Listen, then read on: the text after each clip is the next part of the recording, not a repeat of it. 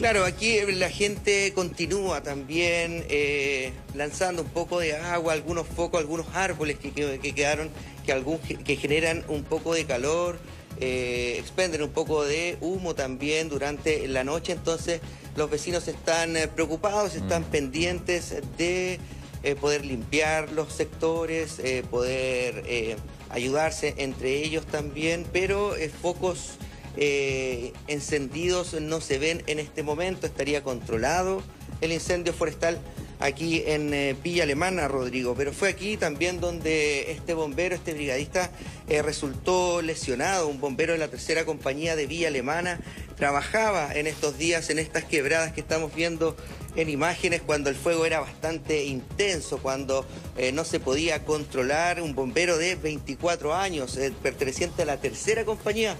de acá de Vía Alemana eh, resultó con el 20% de su cuerpo quemado. Fue trasladado en un comienzo al eh, Hospital Biprovincial de Quillota Petorca y después fue trasladado también hasta el IST de Viña del Mar, donde llegó justamente el presidente Gabriel Boric a visitarlo. Recordemos que el presidente hizo un sobrevuelo la jornada de ayer por el sector de Curacaví, después por el sector de Quilpué y también Villa Alemana. Se reunió también con eh, la delegada regional eh, Sofía González para poder ver en terreno, en este sobrevuelo, cómo se mantenía estos focos incendiarios aquí en el interior de la región de Valparaíso y posteriormente visitaron a este bombero de 24 años que estaba en el IST eh, de Viña del Mar, fuera ya de riesgo con las quemaduras que había tenido, entonces fue esta visita también donde estuvo presente la familia de este bombero y fue ahí donde el presidente Gabriel Boric estuvo en este sobrevuelo, después llegó a visitar este bombero y volvió a la, a la región metropolitana para seguir monitoreando estos focos incendiarios. Escuchemos lo que se vivió en ese momento en la visita del presidente y también de la delegada por cuando visitaron a este bombero que resultó con cerca del 20% del cuerpo quemado aquí en estas quebradas de Villa Alemana. Acá se está jugando la vida de gente como Javier que están combatiendo los incendios con una valentía y una fuerza tremenda. Él me decía que cuando termine su recuperación quiere volver inmediatamente a seguir siendo bombero y esa vocación es algo que yo respeto profundamente y lo que hemos venido a decirles acá personalmente a él y a su familia, a su madre Rosana, es que vamos a acompañarlos y queremos dar esta señal muy clara, pero además